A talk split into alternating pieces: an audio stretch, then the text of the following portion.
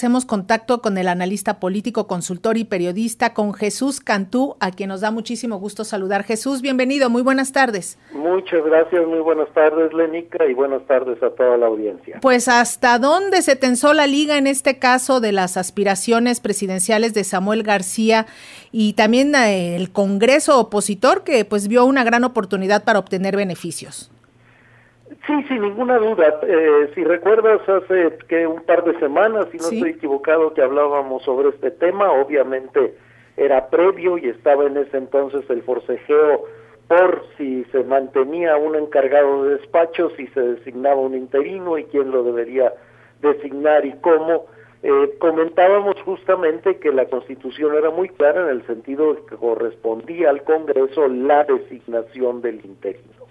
Eh, fue evidente que no hubo la posibilidad de lograr un acuerdo que permitiera nombrar a alguien que con el que el, eh, gobernador con licencia eh, se sintiera a gusto y el Congreso también coincidiera en esto. El Congreso designó a Luis Enrique Orozco y cuando el gobernador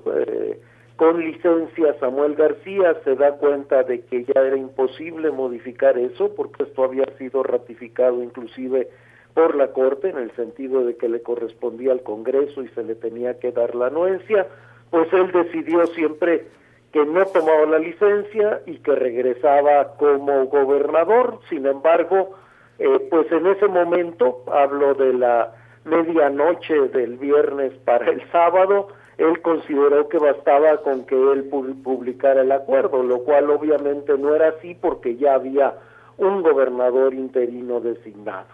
Afortunadamente parece que en estos momentos eh, pues se ha logrado resolver esto con la renuncia de Luis Enrique Orozco por una parte, eh, pero yo diría que todavía falta y ojalá que, eh, digo, sin duda ya el Congreso también aceptó que no que, que el gobernador Samuel García eh, había decidido no tomar la licencia. Sin embargo, están pendientes las controversias constitucionales ante la Corte y aquí lo que sería procedente pues es el desistimiento de las partes. Entiendo que hay controversias constitucionales tanto del gobernador como del propio Congreso. Se desistieran de las mismas y la Corte, bueno, pues al no tener ya materia, pues las declarara eh, pues que se desechaban, ¿verdad? Y con esto cerrarían todo el ciclo, vamos a decirlo, legal, jurídico, para poder eh, pues estar totalmente, regresar totalmente a la normalidad. Eh, y Jesús, este, este caso de Nuevo León, este episodio en la historia de Nuevo León que nos muestra, falta de oficio político del joven gobernador Samuel García y su partido, o también se está hablando ya de opacidad en su gestión. ¿Por qué no quería que quedara alguien que no fuera de su confianza? Mira, yo creo que hay desde luego una falta de oficio político. Él eh, siento que recordaba lo que sucedió hace seis años cuando Jaime Rodríguez se retiró de la gubernatura para irse eh, a buscar como candidato independiente la presidencia de la República y había logrado dejar a su secretario de gobierno precisamente como interino sin embargo, bueno, pues eh, no se dio cuenta que eso había ah, se había logrado pues con el acuerdo con el Congreso. Eh, entonces, lo primero, sí, hay una falta de oficio político. Lo segundo, pues desde luego es especulativo, pero sí deja mucho, da mucho a qué pensar el hecho de que eh, cuando no cuando no quedaba alguien que fuera totalmente de su confianza, eh, pues eh, decida regresar, inclusive renunciar a esta aspiración en la que ya había iniciado su eh, campaña como precandidato único de Movimiento Ciudadano, dejar, vamos a decirlo, también colgado a Movimiento Ciudadano en un proceso que ya había iniciado de selección de su de su candidato. Y bueno, pues si no si no hubiera ningún temor respecto a qué eh, se podía encontrar, vamos, si el único temor fuese que se fuera a descarrilar, vamos a llamarlo así, el proyecto o las, eh, pues, las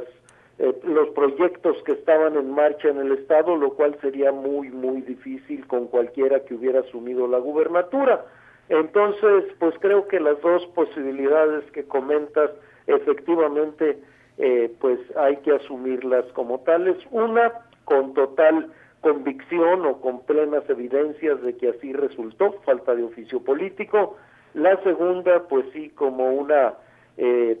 vamos a decirlo, una consideración que habría que revisar con detalles y que sobre todo le correspondería a la Auditoría Superior del Estado revisar a todo detalle, con mucho cuidado, con mucho rigor, pues las cuentas públicas de la Administración Pública Estatal. Y Jesús, prevalecieron los intereses económicos sobre los políticos porque llama la atención, ya hoy por la mañana los empresarios hacían un llamado al Estado de Derecho y al orden en Nuevo León. Mira, yo creo que eh, no no sé si fueron los los intereses económicos en el sentido de que por supuesto llamaban a que hubiera este orden, pero yo creo que eh, la situación como se estaba perfilando en el sentido de este pues enfrentamiento, vamos a, llamarlo así, entre eh, dos poderes, por una parte, la inestabilidad que se había generado nuevamente en la entidad, y digo nuevamente porque realmente Monte, Nuevo León,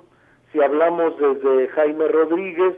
pues no ha tenido estos periodos de seis años de gobierno como se deberían tener, y esto genera también una inestabilidad política, los proyectos más allá de los estrictamente económicos, tanto de infraestructura que también están en marcha, como obviamente los problemas de inseguridad que también se resienten en la entidad, ciertamente no al mismo nivel del que se tuvo en el 2010, cuando fue el nivel más alto de inseguridad en la entidad, pero tampoco está en los mejores eh, momentos, o sea, la inseguridad sigue siendo alta en Nuevo León. Y en este sentido, bueno, creo que ha eh,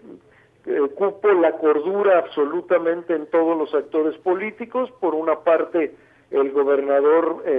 poniendo por delante lo que sería el interés de Nuevo León, por otra parte el gobernador interino renunciando para dar vía libre para que el Congreso pudiera también procesar este desistimiento de la licencia y esperemos que esto se traduzca pues en una mayor estabilidad desde luego para nuevo para el estado y obviamente para los distintos actores políticos. Y Jesús ya para cerrar este capítulo qué nos deja de elección este embrollo político legal de Nuevo León. Eh, bueno, eh, varias cosas. En primera instancia, que yo creo que sí sería importante leer a detalle, eh, ya lo decía yo en la anterior ocasión que participaba aquí con contigo leer al detalle la constitución que el, propio gobernador eh, hizo el proyecto, que los propios diputados lo aprobaron y bueno, parecía que ambos violentaron las disposiciones que estaban en la Constitución. En una primera instancia, recordemos, el Congreso designó a alguien que estaba impedido para poder ser gobernador interino. El gobernador pensaba que él podía designar o proponer a quien se quedaba y eso no está escrito en la Constitución. Yo creo que la gran lección de esto es que hay que revisar con mucho cuidado eh, cuando se protesta guardar y hacer guardar la Constitución, que lo, que lo protestaron todos estos eh, servidores públicos,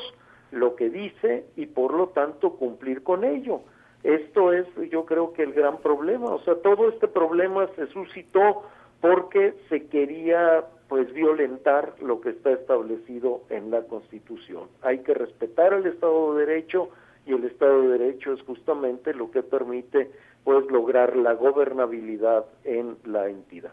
Pues te agradecemos muchísimo Jesús Cantú, analista político, consultor y periodista, este análisis para las audiencias de Radio Educación. Muchísimas gracias, un abrazo. Al contrario, muchísimas gracias, un abrazo Lenica y un saludo a toda la audiencia. Gracias, hasta luego, buenas tardes.